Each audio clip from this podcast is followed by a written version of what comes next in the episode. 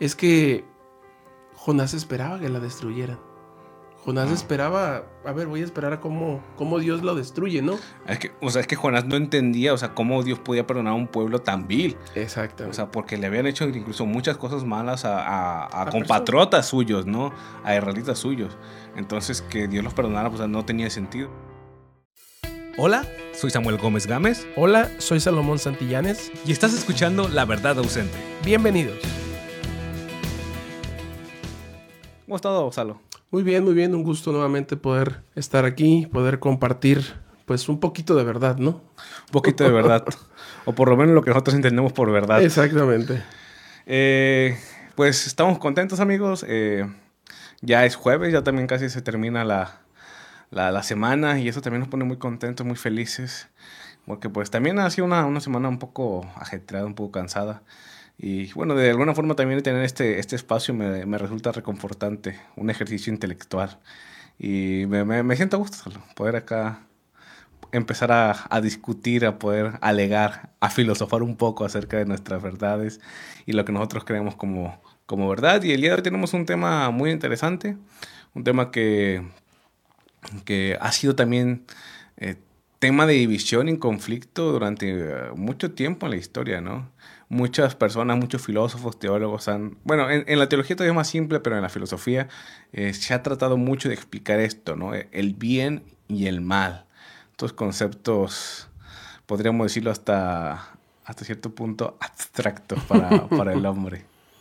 Eh, pero bueno, queremos, hoy queremos abordarlo y platicarlo desde, desde nuestra cosmovisión, ¿no? Y hablar un poquito también, ¿no? De lo que dice lo que dice la filosofía, lo que dice pues, la ciencia en sí, y, esto cómo, cómo puede, cómo topa con nuestras creencias, o sea, cómo, cómo de alguna forma incluso podemos utilizar la apología y la argumentación para, para llegar a una conclusión, a una respuesta a, esto. Claro, claro. Como bien lo hemos estado analizando en los diferentes capítulos que hemos, pues hemos tenido, ¿no? esa verdad absoluta, ¿no? Eh, de dónde sacamos, se, se, encuentra esa verdad absoluta, decíamos, pues de la, de la palabra de Dios y analizábamos un poquito acerca del canon. Y en la clase última, que fue la del martes, analizamos un poquito acerca de la libertad, acerca del libre albedrío, ¿verdad? Y hoy llegamos a esta parte acerca de bien y mal, ¿no? Bueno y malo. Cómo, cómo saberlo, cuándo se inició este, esta parte de por qué las cosas malas vinieron a este mundo, eh, cómo entenderlo ¿no? y cómo afrontarlo sobre todo. Eh, ¿Será que dentro de esa verdad absoluta que conocemos, ah, que, que, se encuentra en la Biblia, que decíamos que es de un ser todopoderoso, que es de un Dios, que está por encima de nosotros, ¿será que Él creó esto para nosotros? O sea, ¿será que eh, el mundo como lo conocemos hoy, con todas sus cosas, digamos, buenas, pero también más, más malas, la realidad es esa, ¿no? ¿Será que así es como fue diseñado, así fue, es como fue creado? ¿O hay algo en lo cual yo tengo que, pues, estudiar, tengo que informarme para, pues, para darme cuenta del por qué están las cosas como están, ¿no?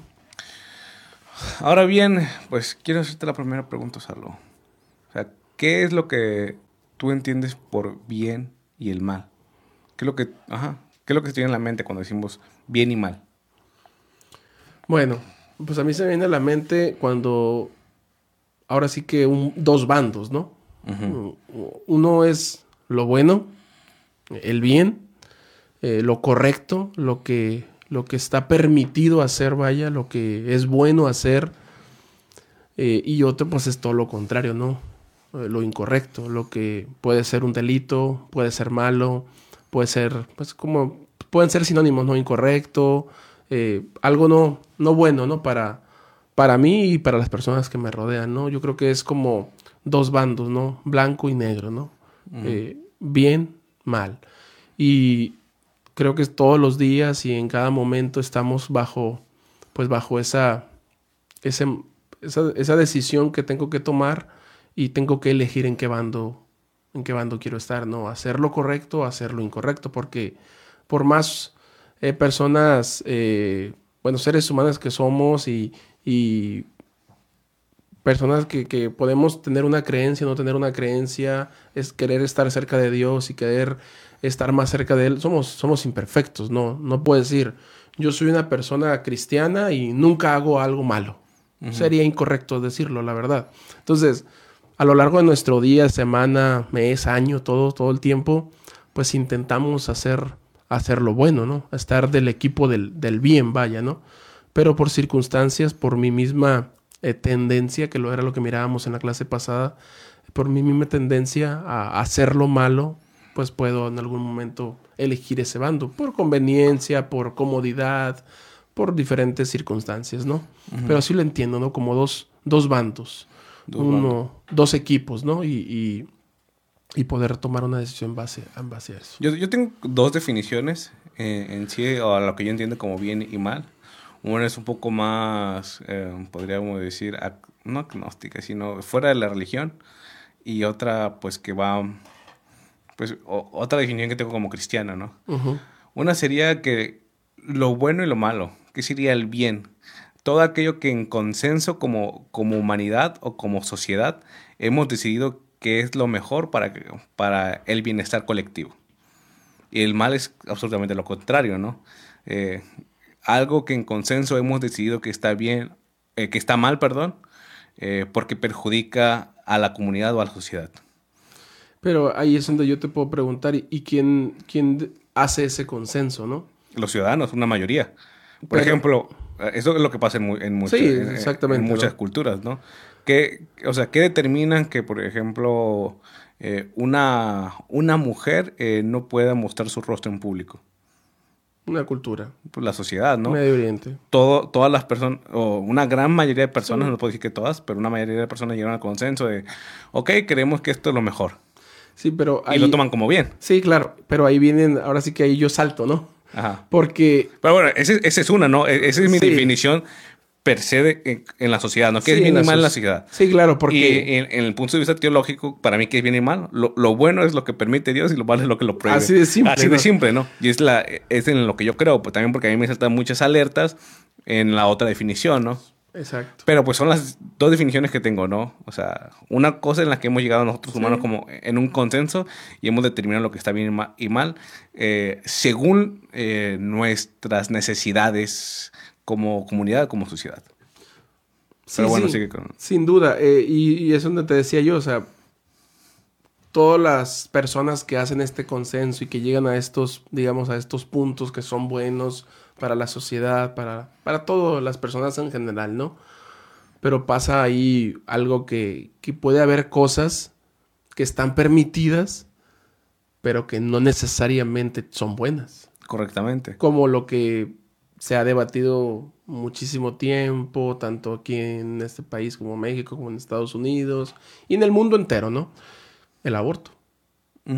Eso es algo ante la ley bueno, o sea, tú lo puedes hacer. Las mujeres que lo decidan o que quieran hacerlo, lo pueden hacer. En, muchos lugares del en muchísimos lugares, pero ante Dios. Y ante otras culturas, por ejemplo. Sí. Incluso hay otras culturas que no son cristianas per, eh, per se o tienen una convicción cristiana, eh, o religiosa y aún así están en contra del aborto, ¿no? Entonces, eh, pero sí, o sea, en eso, eh, eso recae, ¿no? Que tú como, como sociedad, tú puedes determinar qué está bien y qué está mal. El problema de eso es que caes en un, lo que llamamos relativismo moral, ¿no? O sea, que, que realmente qué es lo que, o sea, tú, tú dices que está bien y está mal, pero es relativo, ¿no? A la circunstancia, tiempo y en el lugar donde estés desenvolviendo. Pero no todo puede caer en un relativismo moral, porque tenemos grandes problemas, como, como tú lo mencionas. Exacto. Y es que, por ejemplo, hay, hay, en sociedades, creo que, una, creo que aquí en el primer programa lo estuvimos hablando, ¿no? Una sociedad donde, eh, creo que es en India, donde cuando muere el esposo, se lleva a la mujer arriba de un lugar y también la, pues, la, la, la matan, le quitan la vida eh, porque pues para esa cultura eh, una mujer sin su hombre no significa nada.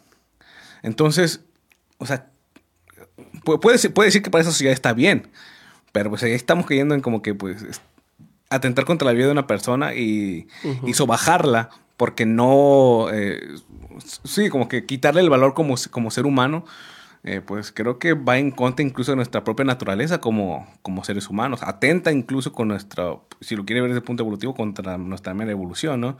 ¿Por qué? Porque pues estás le estás quitando la vida a un, a un semejante. Entonces, pues creo que ahí el relativismo moral tiene sus carencias, grandes carencias. Sí.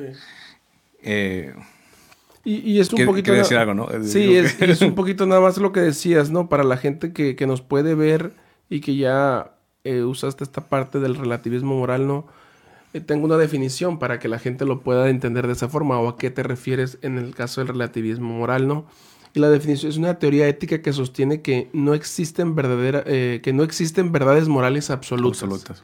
Que, o sea, matar no es una verdad. Como bien lo decías, pues, para, para nosotros, como, ahora sí que como personas morales y personas que tenemos una fe cristiana, pues sabemos que matar está mal, está en los diez mandamientos, ¿no?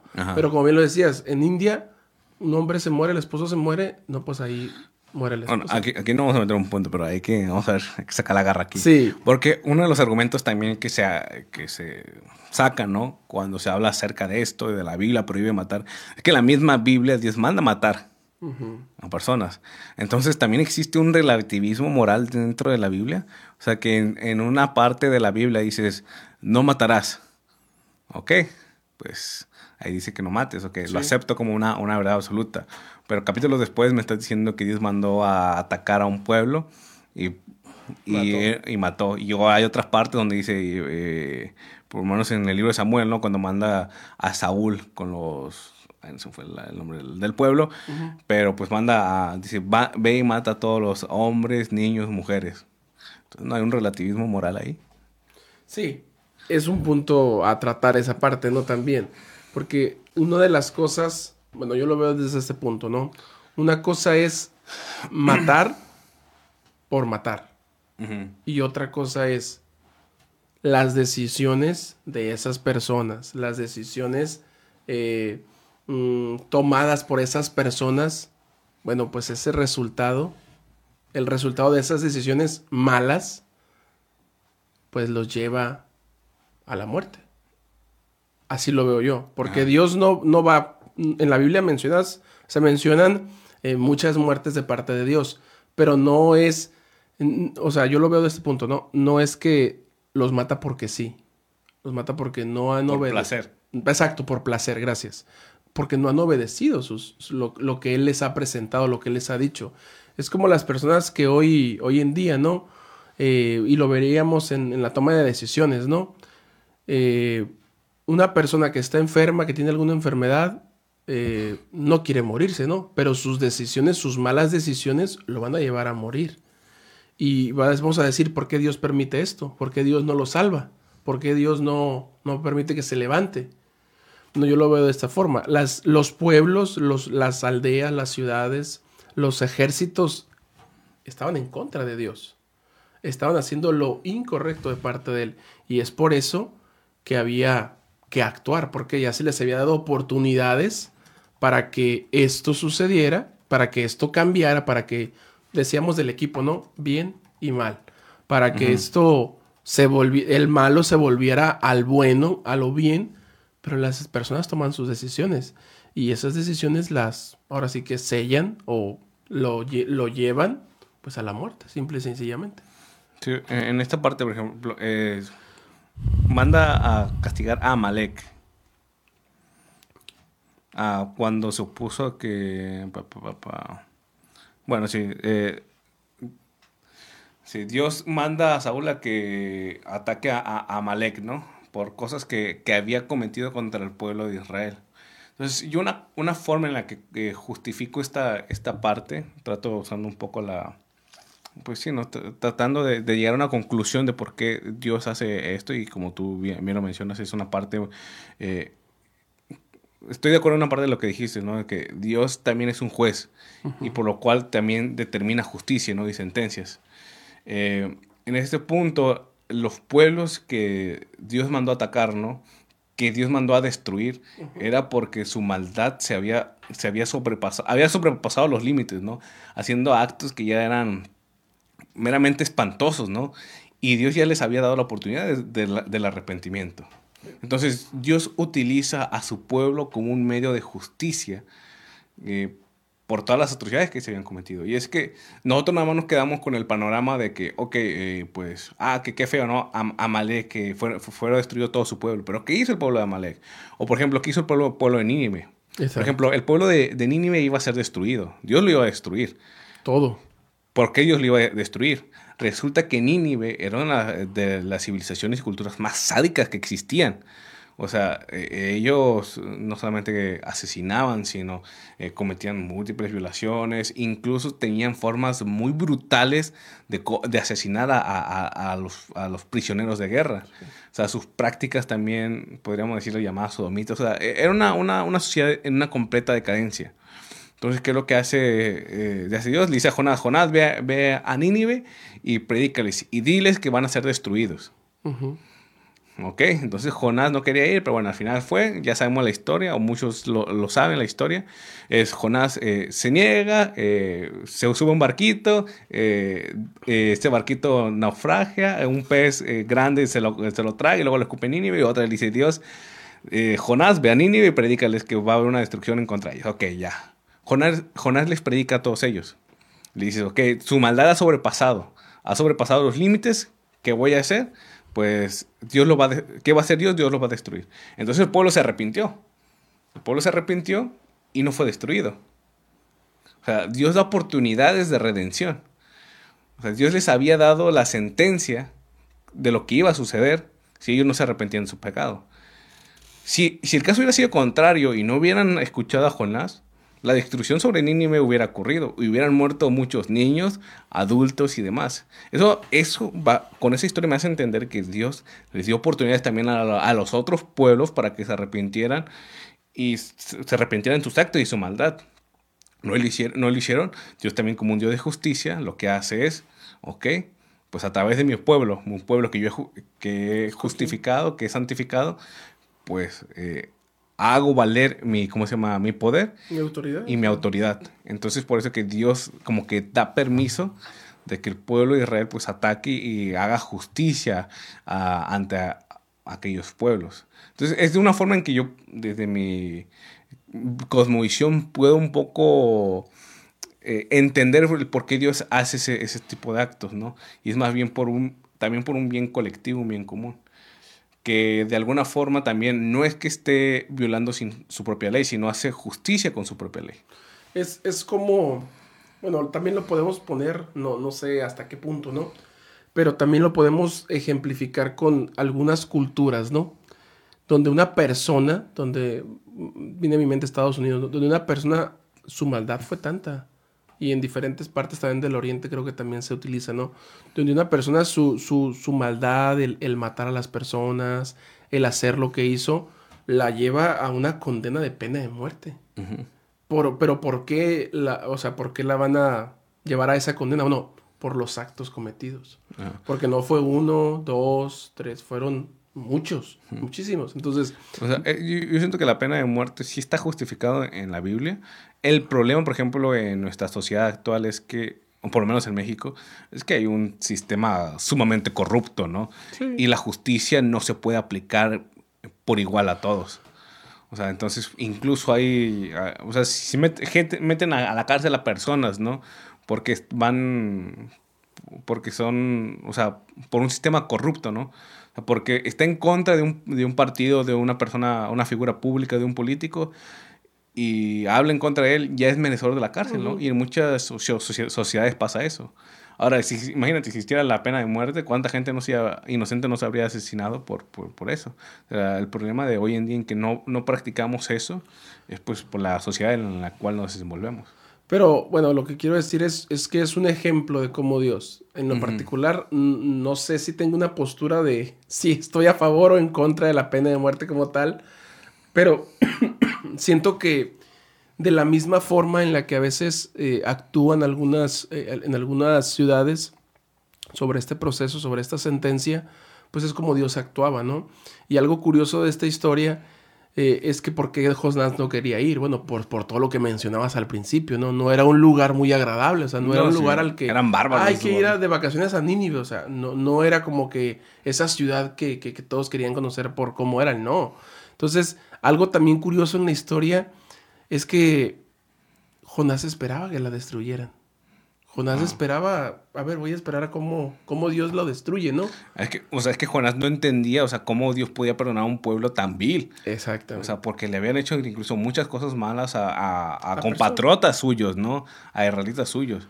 Entonces, que Dios los perdonara, pues no tenía sentido. Es como, no sé un ejemplo, una de las pandillas más sangrientas que existen en el mundo son los malas salvatruchas, ¿no? O sea, ponlas como que eran, son un pueblo, manéjalos de, esta forma. son un pueblo, los malas salvatruchas son un pueblo. Y han cometido un, gran cantidad de barbaridades contra, contra el prójimo. Y a ti te mandan y dices, oye, ¿sabes qué? Tienes que explicarles a esta gente que ves que son bárbaros y que imagínate, tienes que ir y decirles que Dios los va, los, los, va, los va a matar si no se arrepienten de todo lo malo que han hecho. ¿Tú qué dices? No, hombre, que voy a ir con los malas al no. no, ahí me van a filerear cuando llegue. Ni siquiera van a dejar hablar ah, para cuando no, ya... Ni, no, ya ni, ni siquiera voy a poder entrar cuando voy a estar ahí en el suelo tirado. Pues Jonás pensaba exactamente lo mismo. ¿Por qué? Porque pues había una cultura muy sádica en torno a, a los de Nínive. Bueno, volviendo a la parte, porque después nos desviamos con la verdad, con la verdad.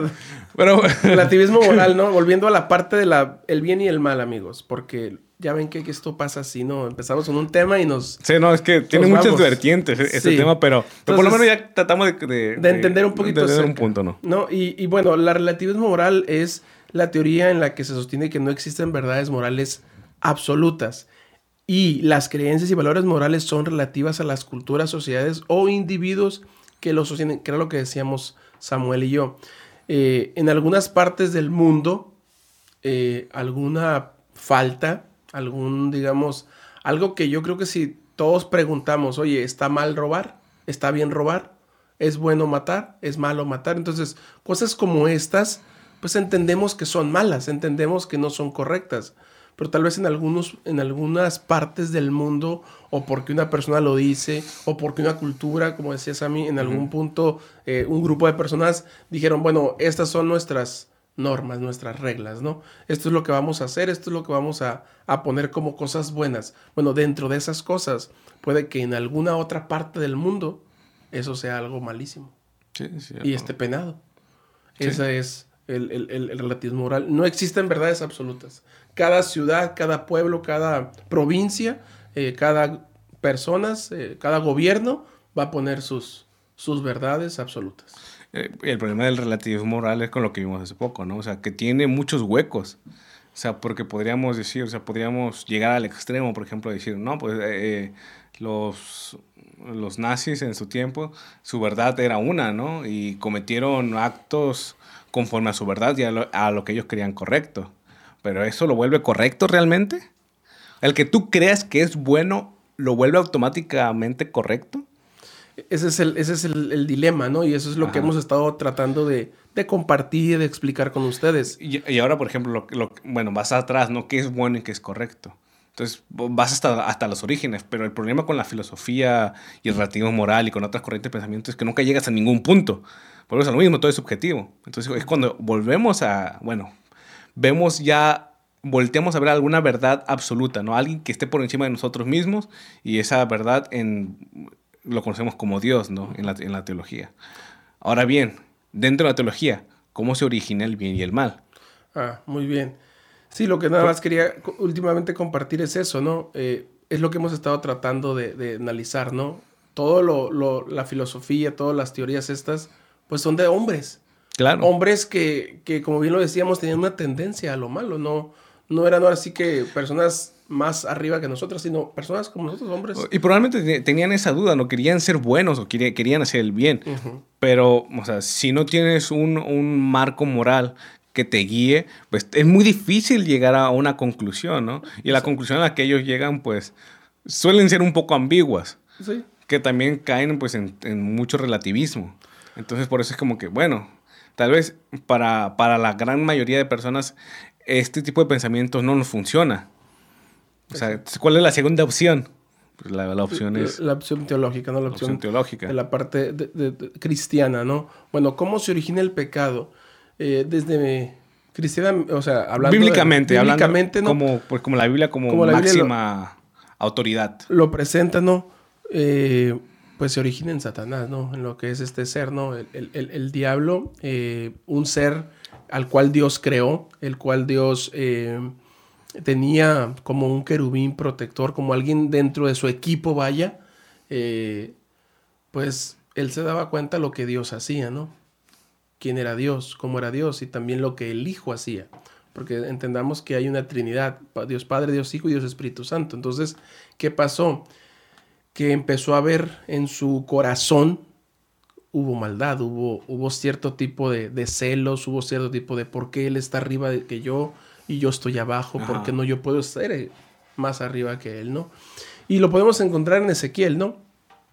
Eh, donde menciona acerca de, esta historia, ¿no? Perfecto eras en todos tus caminos, eh, un querubín protector, eh, y hubo hasta que todo era perfecto, dice Ezequiel, hasta que se halló en ti maldad. No sé si es Ezequiel.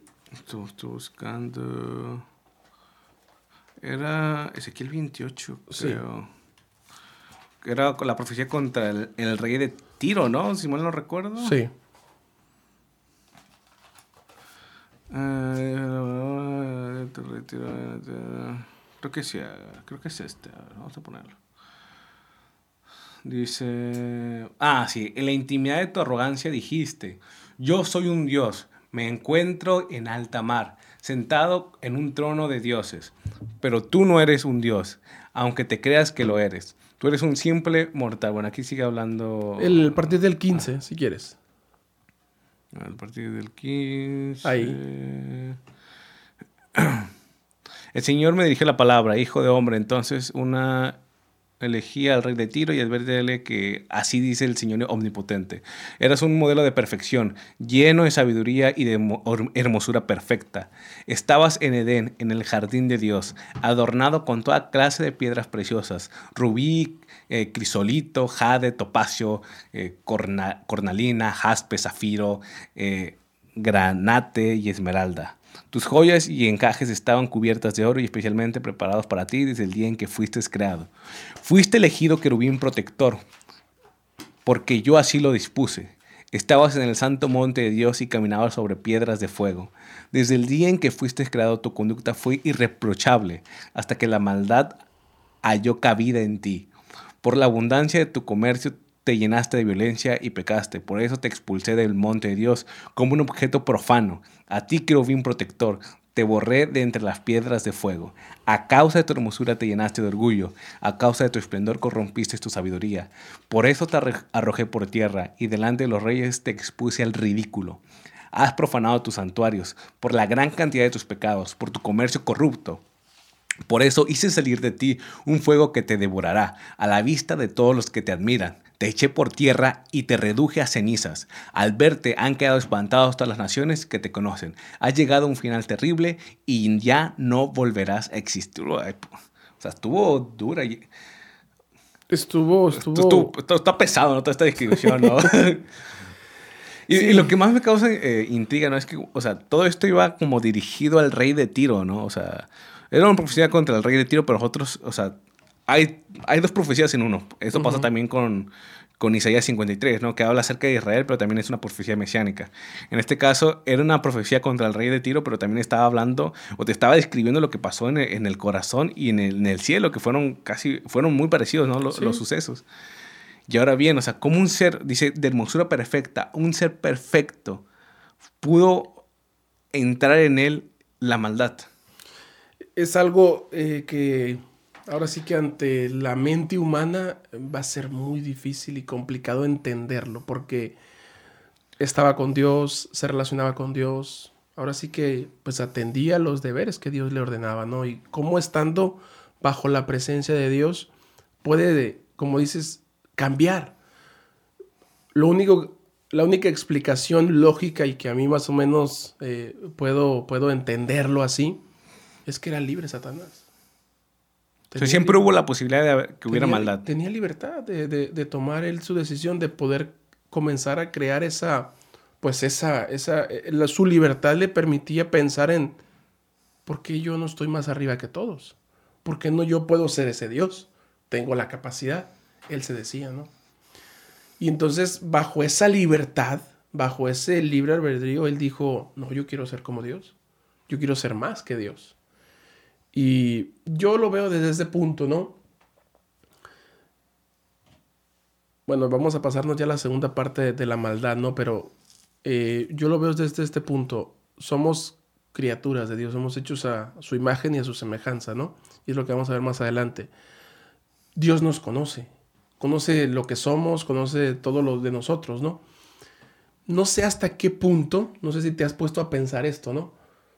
En, en, en, base a lo que él sentía, en base a lo que iba, digamos, su corazón sintiendo un poquito, no sé si Dios lo, lo sabía. Pues que si creemos en Dios que es omnipotente y omnisapiente y todos los ovnis que existen, Dios sabía entonces el corazón de lo que estaba... O sea, Dios sabía lo que en el corazón de, entonces, Lucifer en ese momento. Yo siento que como bien lo decías hace un momento con, con las eh, diferentes provincias que atacaban al pueblo de Dios y que hacían lo malo, ¿no? Yo siento que Dios platicó mucho con él. O sea, no fue que de la noche a la mañana Lucifer se rebeló y, y, pasó lo que dice eh, eh, Apocalipsis 12, ¿no? donde hubo una guerra en el cielo, ¿no?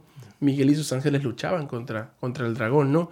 Y sigue diciendo a partir del 7 hasta el 12 que, que pues no prevalecieron y, fue lanzada a la tierra la serpiente antigua llamada Diablo y Satanás y, y fueron arrojados sus ángeles porque no solamente fue él, sino que también... Lo voy a engañar logró dañar una tercera parte, creo, ¿no? De los ángeles de Engañaron una tercera parte de los Una tercera parte de los ángeles de Dios. Entonces. Es un, puño, no sabes cuántos ángeles tenía Dios y que haya engañado una tercera parte. Una tercera parte es algo, no, no, exactamente, ¿no? Entonces, cuando Satanás es lanzado a la tierra, decimos, bueno, ¿y, ¿y cómo es que entró el pecado aquí, no? Pues eso nos remonta a los primeros libros, a los primeros capítulos de la Biblia, ¿no? Que es cuando Dios crea a nuestros primeros padres, ¿no? Adán y Eva. Y los crea también libres para que puedan hacer lo que ellos quieran en ese huerto que, que donde los puso, ¿no? una pregunta antes de, de, llegar allá a esta parte del Génesis, cómo entró el pecado aquí a, la tierra. Eh, ¿Cómo es que logró engañar a tantos ángeles? O sea, si Dios es un Dios eh, bueno, eh, amoroso, que en él recae la verdad. ¿Cómo fue tan fácil engañar a una tercera parte de los ángeles? Que son bastante, como dijimos. ¿Cómo logras eso? ¿Cómo logras eso con mentiras? Satanás es el padre de la mentira, del engaño. ¿Cómo una persona... Ah, pero, ¿cómo fue más fácil creerle a, Lucifer que a Dios? Yo, yo, ahora sí que pienso, mi opinión. Ajá. Pues es, es, como todo, ¿no? Es, es como todo en la vida, ¿no? Eh, somos cristianos, pero si me rodeo de personas, ahora sí, no creyentes, eh, personas con unos pensamientos diferentes a los míos, el estarme relacionando y estar escuchando tanto, tanto, tanto, algo se me puede, ahora sí que adherir, algo se me puede pegar. Es como esa, esa fruta, esa, esa fruta que está dentro del de el frutero, vaya, pero está echada a perder. ¿Qué va a pasar con las demás? ¿Qué va a pasar con las que están rodeando esa fruta? Lamentablemente también se van a podrir, también se van a echar a perder. Entonces, yo siento que las personas allegadas a que creían en él, porque era también un querubín, o sea, era una persona, digamos, con autoridad. con autoridad. Entonces, yo siento que las personas amigas, allegadas de él, cercanas a él, pues creyeron a lo mejor más en lo que él decía. Y, y como, como, decías, ¿no? ¿Cómo van a creer más en Dios que en, que en él mismo, que en Satanás, ¿no? pues yo siento que con engaños, o sea, con mentiras, con, con, con cosas que tal vez él utilizó para que cayeran en esa, en esa mentira, ¿no?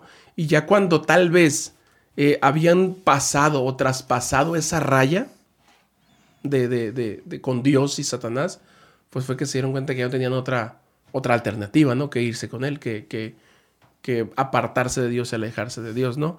Y otro asunto bien importante, ¿no? Que tal vez mucha gente se pueda pensar o pueda imaginar eh, ¿por, qué, por qué tuvo que pasar todo esto, por qué no Dios en ese punto de rebeldía, en ese punto de rebelión, o sea, utilizaba la parte del perdón, o sea, oye, arrepiéntete, esto que estás haciendo está mal, un proceso, no quisiste, bueno, pues bye, te destruyo y listo.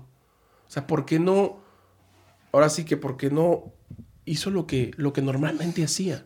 porque tiene que ya pasar tanto tiempo y porque tenía que mandarlo a la tierra para, para que vinieran todo lo que vamos a, ver, ¿no? Más adelante. Sí, creo que el problema también, o sea, acerca de que muchos ángeles le, eh, le hayan querido a Satanás y el por qué Dios no lo destruyó en, en, ese momento, en su momento, y es que empezó a surgir una duda, una duda muy grande en el cielo, ¿no?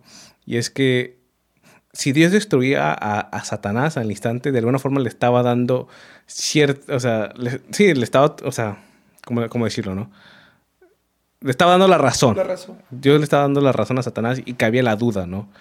Entonces, ¿qué pasó ahí? O sea, el cielo como tal no conocía las repercusiones del pecado. Conocía la teoría, ¿no? Sí. Es, es como nosotros ahorita, ¿no?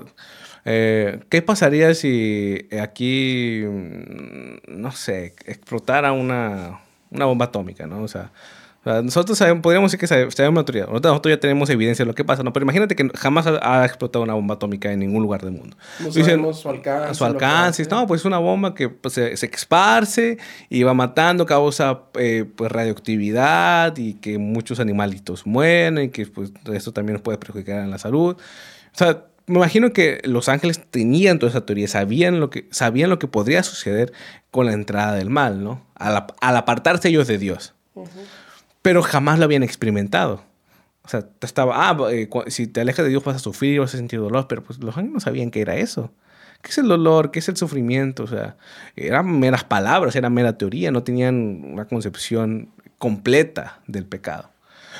¿Qué sucedió? ¿Qué? pues Satanás empieza con esta rebelión y dice, no, Dios nos ha engañado, nos ha mentido, Él es un tirano, es tal, tal, tal, tal, hay que derrocarlo y pónganme a mí como, como Dios y todas las cosas van a ser mejor.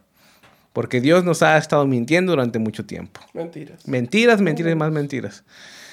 Entonces, ¿qué pasó? Pues bueno, Satanás empieza la rebelión, quiere tomar el trono de Dios, no puede, así el más estilo de, de las guerras en las galaxias, una, una, una pelea cósmica, obviamente pierde, como ser creado, y Dios, Dios no lo destruye en el momento. ¿Por qué? Porque si lo destruye en ese momento es como que podríamos decir que Lucifer hubiera quedado como un mártir. Exacto. Un mártir, o sea, ah, pues probablemente tenía razón y Dios no quiere, no, ¿sabes qué? Le perdona la vida y nada más lo expulsa, lo expulsa del cielo y, y, deja que él siga con sus cosas, ¿no? O sea, lo deja vivo para que el mundo, el, no el mundo, el universo, el universo. Se dé cuenta de lo, de lo que produce la maldad de lo que puede estar alejado de Dios mismo. Bien, eh, dice que es expulsado. Eh, no, es que bueno, muchos malinterpretan esto de que fue expulsado a la tierra, sino en tierra, ¿no? O sea, o sea, lo tiré en tierra, o sea, fue ahí despojado. Pero no es que haya quedado exactamente en nuestro mundo, porque también hay escritos de pues, varios teólogos, y en, en, este caso una teóloga, podríamos llamarlo así, eh, White, que, que, escribe que Satanás, Dios ha, ha, hecho más mundos, ¿no? Ahí estamos, Dios ha creado diferentes mundos, y Satanás trató de ir a tentar a diferentes mundos, o sea, tratarlos también de convencerlos, ¿no? Como hizo con la tercera parte de Los Ángeles. Pero muchos, o sea, la, ninguno le creyó. Solo la tierra. Solo la tierra le creyó a, Satanás. ¿Y qué, qué fue lo que sucedió? Pues nosotros somos un perfecto ejemplo de lo que sucede cuando el pecado entra en la vida de la persona y de la humanidad. Exacto. Y bien lo decías, ¿no? Si, si Dios hubiera destruido en ese momento a Satanás, eh, pues hubiera quedado como un Dios tirano. Y todos sabemos que en su misma palabra, Dios es un Dios de amor. Entonces, qué pasaba, ¿no? ¿Qué pasaba con las, los otros mundos y qué pasaba con los mismos ángeles que estaban allí? Porque no nada más iba a destruir a Satanás, tenía que también destruir a los ángeles, o tal vez no los iba a destruir, porque al ver, ahora sí que al ver el, el, asunto de, de lo que pasó con ese líder que tenían ellos, van a decir, no, mejor me regreso. Entonces, ¿qué, va, qué hubiera pasado, amigos? Miren, si algo Dios desea de nosotros es que lo sigamos o lo aceptemos por amor. Así de simple. Dice la Biblia, el que no ama no ha conocido a Dios porque Dios es amor. Primera de Juan 4.8.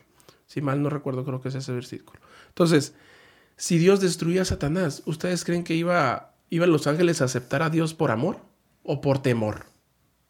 ¿Cuál iba a ser el resultado? Pues ángeles con miedo a que si dicen algo, a que si se rebelan, pues iban a, también a morir, ¿no? Claro. Entonces, ¿qué iba a pasar con los mundos? Oye, pero no, no vimos por qué se reveló, qué iba a pasar después. se iba a arrepentir, no se iba a arrepentir, se iba a revelar más y se iba a alejar más, se iba a engañar a los demás. Entonces, tal vez eso hubiera quedado, Dios hubiera quedado mal de esa forma, pero como es un Dios de amor, le dio la oportunidad a Satanás, ok, te voy a expulsar de aquí, no te voy a quitar la vida. ¿Por qué? Porque quiero que los demás puedan analizar, puedan ver, ¿no? Y como lo decías, ¿no? Nuestros primeros padres, al crear el mundo, vino Satanás, nuestros primeros padres escucharon, eran libres, Dios les dijo, no van a comer de este árbol, y este personaje, ahora sí que en forma de serpiente, dijo, no, sí, puedes comer, no pasa nada. Lo que Dios quiere es que no sea, si no quiere, no quiere que seas como Él, conociendo el bien y conociendo el mal. Casi el mismo engaño que había utilizado en el cielo. Exactamente. y como también la misma posibilidad que surgió en el cielo de que pecaran, aquí también existía la posibilidad. Lamentablemente el ser humano conoció, decidió a, a pecar. Y ahora entra otra pregunta. ¿Por qué si Dios sabía que nosotros íbamos a pecar, nos creó? Si Dios es un Dios no. omnisapiente?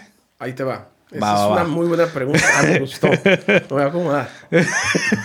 es, como, es como si tú dices, ¿para qué crearon el Titanic si se iba a hundir? Pero a diferencia del creador del Titanic, el, creador del Titanic no sabía que se iba a hundir. Ah, ¿y Dios sí sabía que íbamos a pecar? No. Dios bueno, sí bueno, pero Dios sí es un Dios omnisapiente. Desde mi punto de vista, Dios tenía, es como, es, yo, bueno, yo lo veo de esta forma, ¿no? El, el plan que Dios tenía de salvación uno cuando va en un bote lleva, ahora, bueno, cuando va en un barco, vaya, los, los cruceros que llegan aquí a, Ensenada, no vamos a poner el ejemplo, ¿no? Yo veo que traen sus balsas, ¿no? Yo veo que traen sus botes por si algo sucede. Ajá. No porque va a suceder algo. Yo así lo veo. Tal vez Dios dijo, bueno, si peca el ser humano, este va a ser el plan. Pero si no peca, este va a ser el plan. Yo así lo veo. No es como que Dios sabía lo que iba a pasar, pero también sabía lo que podía o no podía pasar. Pero ahí entramos en un problema, entonces estamos diciendo que Dios no lo sabe todo. Porque si es un Dios omnisapiente, que lo sabe todo, sabía que íbamos a pecar. Mm, eso es un buen punto. Bueno, mira, es que yo lo, yo lo veo de este punto. O sea, Dios tenía dos, dos, o sea, dos planes para el ser humano. Dos, dos planes. El plan del Edén, del jardín del Edén, multiplicados. Entonces, si sabía que iba a pecar, ¿para qué les decía que se multiplicaran? ¿Para qué les decía que podían comer de todo árbol menos de uno? O sea, caemos en eso. Siento que Dios tenía la, la, la bueno, sabía que podíamos pecar, pero también sabía que podíamos decir no y alejarnos. Y para ambos tenía planes. Si pecábamos, ya tenía un plan, como los que tenemos nosotros. Eh, pero si no, también tenía otro plan. Yo así lo veo. O sea, es tan. Sabe todo que tenía planes para las dos cosas. No es como que va a pecar y ya tengo el plan. Yo siento que también si no pecaba el ser humano, tenía el plan perfecto para que el ser humano creciera. Mm. No, no digo que no sabía que iba a pecar o digo que sí sabía. O sea, Dios sabía que podían pasar ambas cosas. Así lo veo yo. Y para ambas cosas tenía su plan. Estaba preparado. Como todos, ¿no? Uno va de viaje y no sabe que se le va a poner una llanta, pero lleva su llanta extra y lleva su herramienta para cambiar eso. Entonces, no sabemos si nos vamos a, a, ponchar en el camino, vaya, ¿no? Pero si pasa, aquí tengo mi plan. Si no pasa, voy a llegar a mi destino. Así es como yo veo los planes de Dios. Es como, es como si te digo, entonces Dios sabía que íbamos a estar hoy aquí hablando. Dios sabía que íbamos a hacer. Ya pasamos al otro tema que, que vamos a ver más adelante, ¿no? Que es la, la predestinación, ¿no? Ajá. Pero es que si Dios conoce el principio y el fin, o sea, eso no entra en que Dios conoce todo, todo lo que va a suceder, o cómo se va a ir eh, desembrañando todo eso. Bueno, a, la forma en que yo, por ejemplo, yo entiendo esto, es que yo creo que Dios sabía que íbamos a pecar. Okay. A diferencia de eso es que aún, así el amor de Dios es tan infinito y el amor que siente hasta nosotros es tan grande y como su naturaleza es un, es un Dios creador, no podía no crearnos porque iría en contra de su naturaleza. Pero a pesar de eso, él también ya tenía un plan, sabiendo que eh, esa posibilidad cabía, ¿no? Eh, que probablemente iba a suceder. Entonces, es, pasó como Nínive, ¿no? Entonces, en la historia de Nínive, Dios pudo haber dicho, no manda a Jonás y ya sé que se van a salvar. ¿Para qué manda a Jonás? Mm. Pues lo mandó porque pues, eh, tenía, que, tenía que haber un agente externo para que les comunicara a ellos, ¿no? Para que tuvieran e-, ese conocimiento. Y aún así, darles oportunidad, ¿no? Yo conocía el corazón de los ninivitas, ¿no? Y sabía más o menos cuál, cuál iba a ser su inclinación. Y en este caso fue aceptar a Jesús. Bueno, no, perdón, no aceptar a Jesús, no. Jesús no había nacido en ese momento. Aceptar a Dios. Entonces, pues Dios, Dios, les dio la oportunidad, los ninivitas la, la, tomaron. Por ende, obtuvieron la gracia de Dios en ese momento. El humano también, o sea, se le dio la oportunidad y no cabía, o sea, no hay, no hay duda, ¿no? De que Dios le dio todas las herramientas posibles para que el humano no, no cayera, ¿no? Le dio el conocimiento, le dio demás. O sea, los ángeles incluso dicen que les platicaban a, a Adán y Eva acerca del gran conflicto de lo que había sucedido en el cielo. Estaban informados, no es como que estaban en ignorancia. Sí. Ellos estaban muy informados de todo lo que había sucedido. Pero a pesar de todo eso, ellos decidieron pecar por, por, su libertad, por el libre albedrío que tenían en ese momento. Y ese libre albedrío lo llevó, ¿sabes qué?, a tomar una decisión incorrecta. Pero a pesar de eso, Dios ya sabía lo que iba a suceder. Incluso antes ya tenía un plan listo para llevarlo a cabo. Entonces, o sea, es la forma en como que yo puedo hilar y puedo entender esta parte, ¿no? De que sí Dios sabe todo y a pesar de que sabía, su amor es tan grande que está dispuesto, que estuvo dispuesto a crearnos y a pesar de las consecuencias que eso iba, pues, iba, iba a tener, ¿no?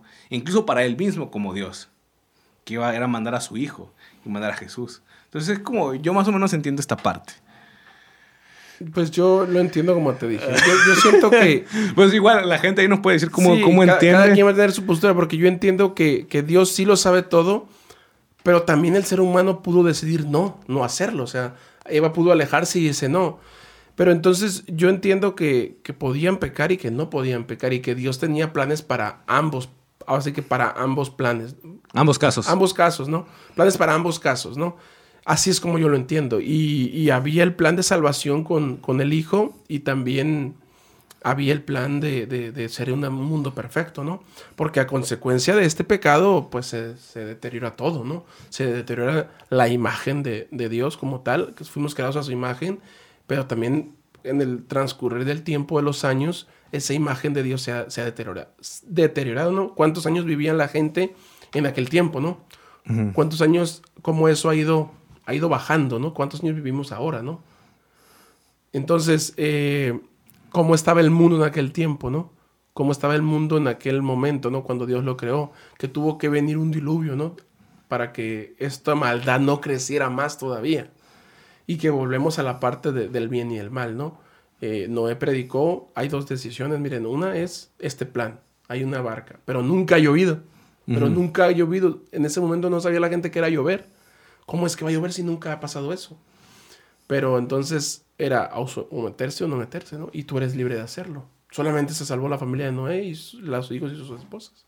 Entonces, al, pasar esto, el mundo, la creación, obviamente se deteriora, ¿no? Y cómo el ser humano a lo largo de tantos años y actualmente el cambio climático es por, por nosotros mismos, ¿no? Nuestra contaminación, todo lo que hacemos eh, humanamente para vivir mejor, para tener una mejor comunidad en este mundo, pues lo estamos ahora sí que deteriorando, ¿no? Y hace tiempo escuché la, la frase, ¿no? ¿Por qué le decimos medio ambiente, ¿no? Es porque la otra mitad ya le echamos a perder escuché esa frase, ¿no? Porque toda mitad ya la, está toda contaminada. Por eso es medio ambiente, ¿no? Y, es la realidad, ¿no? Y cada vez el mundo en el que tal vez hoy vivimos decimos, pero si Dios lo creó, ¿por qué está así? Bueno, porque el pecado entró y deterioró todo. No solamente nuestro, nuestro cuerpo, sino el mundo en el que nos rodea. Y, y en otra parte, por ejemplo, volviendo el, por ejemplo, en esto de ¿por qué Dios pidió que hiciera un arca tan grande si únicamente iba a estar Noé y su, familia, ¿no? ¿O por qué Dios le pidió eso a que construyera un arca, ¿no? Si sabía que únicamente ellos tres iban a salvar. Pues esto, es tu pregunta. Ajá, entonces, o sea, e, esa es una, una, pregunta que es muy similar a por qué Dios creó a Adán y Eva si sabían quién a pecar. Es que Dios es un Dios de amor y de oportunidades. O sea, Dios siempre nos va a dar la oportunidad de que nos arrepentamos a pesar de que pues nuestras inclinaciones y nuestra tendencia pues probablemente caiga a que no lo aceptemos. Pero Dios no quiere que, que quede eh, en duda, ¿no? Que, ¿no? que tuvimos o no oportunidad, porque la oportunidad será presentada para todos. Ah, pues. Entonces, al igual que en el arca, Dios le dio la oportunidad a la humanidad de que se arrepintiera. Incluso si hubiera, si hubiera arrepentido la humanidad, le hubiera hecho caso a, a Noé en esos 300 años que estuvo construyendo eh, el arca, esos 300 años, probablemente el diluvio no hubiera sucedido. Si todos hubieran arrepentido. Eh, buen punto. Probablemente no se hubieran estado igual que Nínive, ¿no? Que, no, que Dios no destruyó la ciudad. Probablemente si todos hubieran arrepentido, o sea, pero, ay Dios, ¿por qué me hiciste construir el arca si pero Dios dio la oportunidad, ¿no? Y tenía ese, como tú dices, ¿no? Es ese plan de, que eh, sé que probablemente muchos de ellos o la mayoría no va a aceptar, pero aún así no quiero que quede en duda de que la oportunidad la tuvieron y decidieron rechazarla. Entonces creo que por eso Dios hace las, cosas, porque es un Dios de amor y es un Dios de oportunidades. Y, y, aunque solo fueron como que seis personas, ¿no? Las que estaban en el arca. Eh, no, fueron no es, bueno, ocho personas las que entraron en, el arca. O sea, tú dices, ah, pues una, una arca para ocho personas, pero por amor a ellos hizo todo un plan para que se pudieran salvar. 120 años. Perdón, 120 años. 300 años y era mucho. 300 dije yo, se me hacen muchos, ¿no? No creo que Está sean con la película. sí, se me hacían muchos y dije, voy a buscar 120 años. 120 años. Que también son muchos, o sea. Sí. No, no, es como que seis meses, ¿no? No, 120 años de pura aplicación. ya quisiéramos vivir 120 años nosotros, ¿no? Está muy canijo ahorita llegar a eso. Entonces, eh, exacto, ¿no? Es, es, un punto interesante, ¿no? Importante. Y, y yo siento que también es, es así, ¿no? Eh, la parte esta de, del bien y el mal, ¿no? Ya para ir, ya se nos acabó el tiempo. No manches, y apenas llevamos dos preguntas. Sí, es que te, alargas mucho, mí. Yo siento que es eso. No, es que. Yo también siento que nos alargamos mucho en otros temas, pero amigos, de eso se trata. Eh, bueno, aquí en una parte no, tenemos posturas diferentes y, y, creo que son válidas. No creo que una esté bien y la otra esté mal. Probablemente una sí y una no, ¿verdad? Yo creo que la de Sammy está mal. Pero no, no es cierto. Podemos entenderlo de esta forma, ¿no? Y lo que queremos más que nada es no presentar como tal una verdad, mm, ahora sí, absoluta, ¿no? Claramente que la verdad absoluta está en la Biblia, ¿no? Pero también de esta verdad poder compartirla con ustedes, lo que nosotros tal vez pensamos, lo que nosotros opinamos, y que ustedes también puedan, pues, indagar, buscar, ir más allá, y de esa forma, pues, encontrar ustedes ahora sí que esa verdad, ¿no? Eh, ahora, ¿con qué terminamos a mí? Eh, Las preguntas que nos quedaron. Vamos con la, eh, la nueve. Fíjate que sí contestamos varias preguntas, las, las estoy leyendo y sí las contestamos, pero no, nos quedamos, o sea, no las eh, hicimos, no las dijimos, ¿no? O sea, pero las fuimos, ah, las fuimos contestando a lo largo de la conversación. Eh, pero hay una que se considera que el mal es algo intrínseco a la naturaleza humana, porque también, por ejemplo, en la filosofía existe, el, el hombre es bueno por, por naturaleza o es malo por naturaleza, o es amoral, también está esa, esa corriente de pensamiento, ¿no? que el ser humano no es, no es bueno ni es, no es malo por naturaleza, simplemente se adapta al entorno en el cual se desarrolla. Ahora bien, desde el punto de vista teológico, el hombre nace bueno, nace malo. ¿Qué onda con el hombre? O sea, ¿cuál es su naturaleza? Para la gente que nos ve, ¿cómo definimos intrínsecos a mí? Aquí lo busqué que es propio o característico de las cosas que se expresan por sí mismo y no dependen de las circunstancias. Ahora, muy bien. El hombre lo veíamos diciendo desde el capítulo anterior, ¿no? El hombre nace siendo malo. Eso es ley. ¿Por qué? Porque un niño, desde que va creciendo, no se le enseñan cosas malas. Se le enseñan cosas buenas. Los papás lo educan para, pues, decir, gracias, decir por favor. Siempre, siempre vemos, ¿no? Cuando un niño está creciendo y le damos algo, ¿cómo se dice? Gracias. Tenemos que inducirlo en la... En, las cosas positivas, en las cosas buenas, ¿no? Entonces, ¿qué pasa? Pues en, base al malo, una persona nace siendo mala. Hay, un versículo en, Romanos 3.9, que lo voy a poner aquí, que habla acerca de esto, ¿no? De lo poquito que, pude, que pude investigar acerca de esta pregunta. Dice, el ser humano fue creado a la imagen y semejanza de Dios y por lo tanto es inherentemente bueno. Sin embargo, debido al pecado original, fuimos creados a imagen de Dios. Fuimos creados bajo una, digamos, un ambiente bueno, en hacer lo bueno. ¿Quiénes? Nuestros primeros padres. Pero sin embargo, debido al pecado original y a la caída de la humanidad. ¿Qué pasó? Se me, Te borró. se me borró aquí, espérenme. Bueno, lee el versículo, ahorita lo leo este yo. Eh, bueno, por ejemplo, aquí en Romanos 3.9 dice, ¿a qué conclusión llegamos? ¿Acaso los judíos somos mejores? De ninguna manera. Y hemos demostrado que tanto los judíos como los gentiles están bajo el pecado. Así está escrito.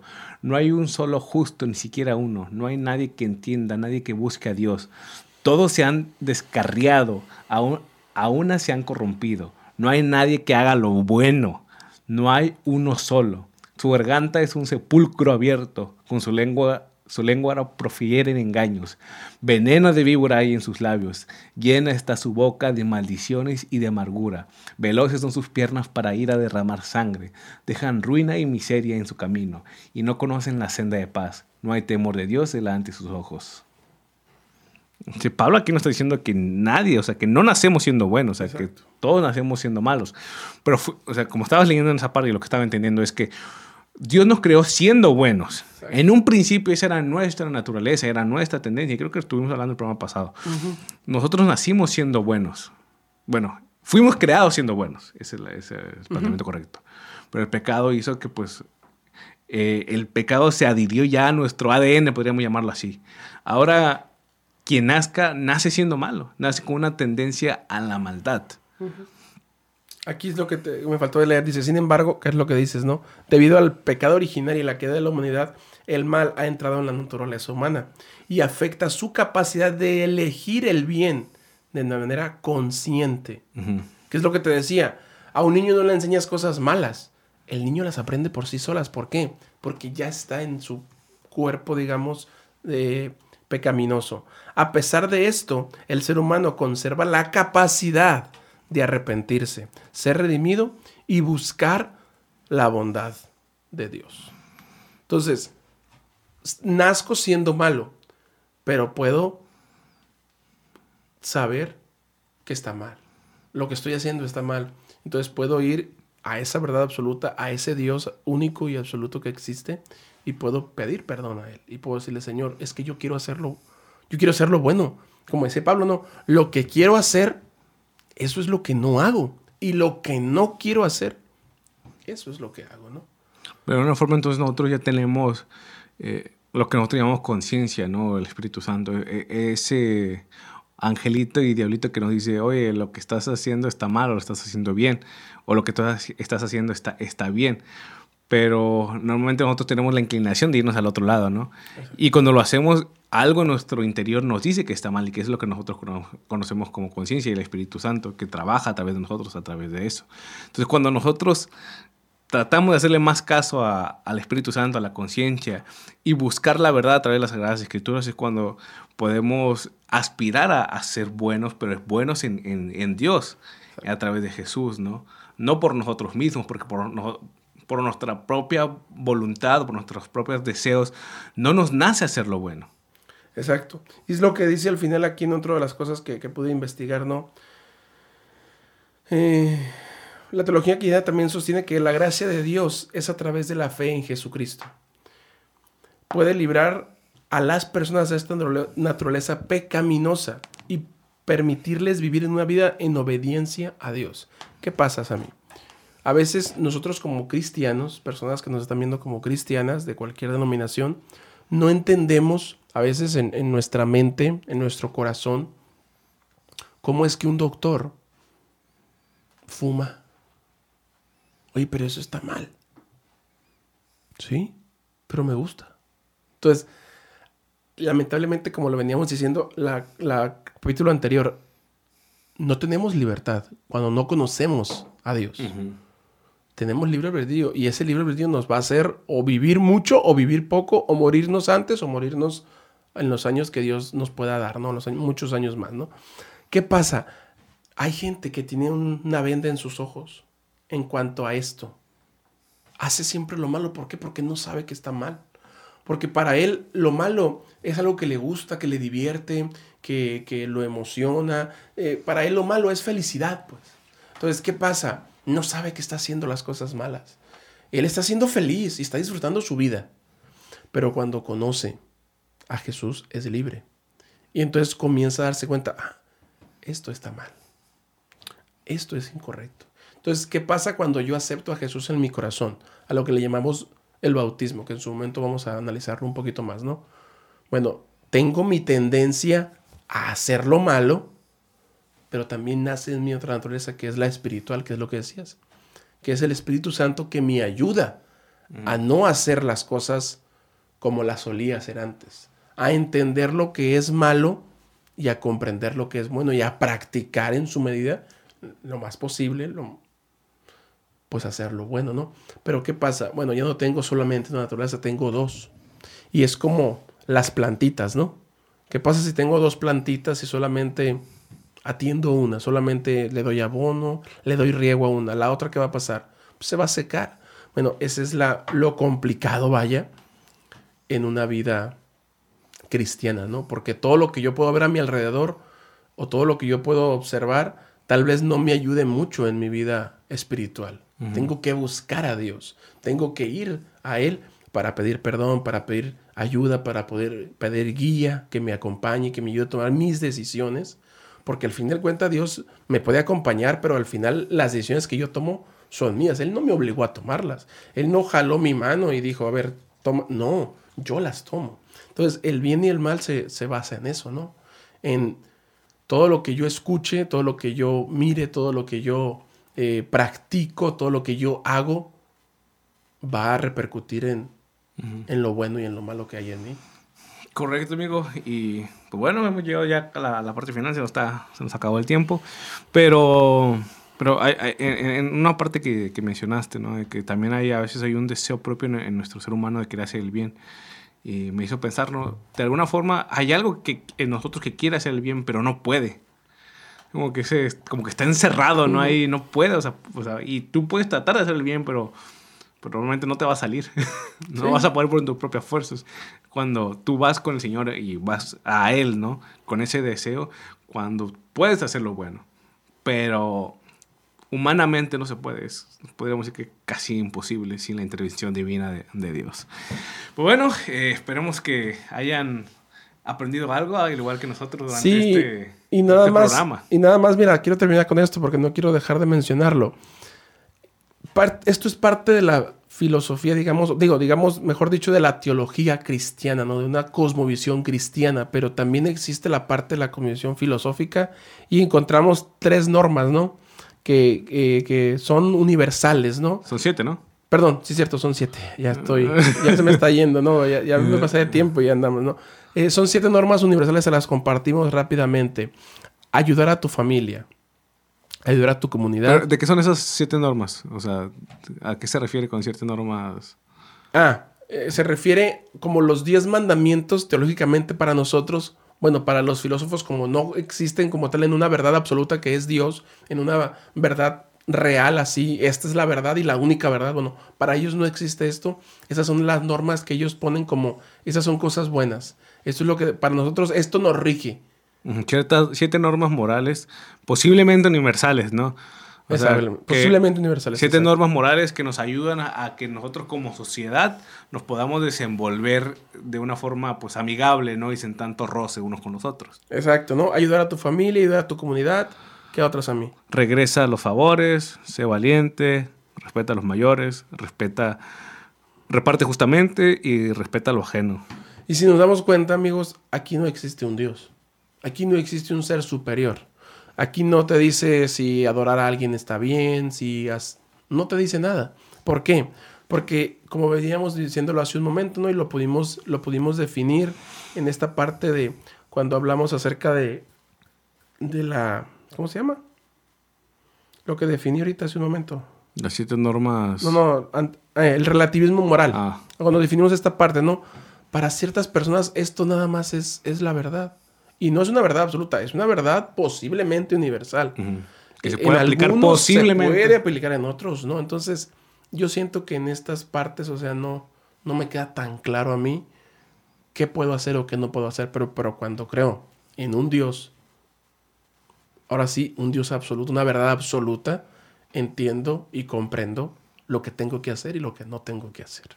Es por eso que necesitamos a Pues, o sea, Dios es esa verdad absoluta que está por encima del hombre, del hombre mismo, ¿no? Y es el, es el único que nos puede indicar cuál es el camino correcto, que, que es el único que puede ver el panorama completo de lo que sucede eh, en el mundo y conoce el presente, el pasado y el porvenir, ¿no? Entonces, como, si lo, como lo conoce, pues creo que es confiable confiable poder creer en un Dios que, que, también quiere lo mejor para nosotros y que pues de alguna forma también estuvo dispuesto a morir por nosotros para que tengamos la posibilidad de estar con Él nuevamente. Entonces para mí eso vuelve a un Dios un Dios confiable y, y, y, muy creíble. Así que amigos, bueno, hemos terminado, esto ha sido todo. Muchas gracias por acompañarnos durante esta hora y nos vemos el próximo, este lunes, próximo lunes. Martes. Martes, sí, el próximo, martes, el próximo martes con otro tema muy interesante. Y bueno, ya saben, cualquier cosa pueden escribirnos. Eh, si quieren que hablemos de un tema en específico, si quieren que incluso respondamos a pues, algunas dudas que, se, que se formaron a partir de, de esta conversación. Quisiera que nosotros también pues, las investigamos, las leemos y pues tenemos ya un, eh, una, aportación. una aportación un poco más sustanciosa de, de, de, la pregunta que se pueda, se pueda realizar. Así que bueno amigos, nos vemos. Cuídense mucho. Salo, gracias. No, gracias nuevamente por, por invitarnos y aquí estamos para, para ayudarnos, ¿no? Para poder, pues, ayudarlos a tener menos dudas o a crear más dudas, yo creo. Pero es las dos cosas. Fíjate que la duda es muy importante. La duda, sí. la, que la duda es muy importante para el proceso, proceso filosófico. Eh, de hecho, es uno de los puntos que nos llevan a, a esa búsqueda de la verdad. Y, es lo que queremos en este programa, ¿no? Estar en busca de esa verdad ausente. Nos vemos. Cuídense mucho. Acabas de escuchar La Verdad Ausente, una producción de Adventus Media. Si te gusta nuestro contenido, puedes encontrarnos en redes sociales como Adventus Media o en nuestra página oficial adventusmedia.org.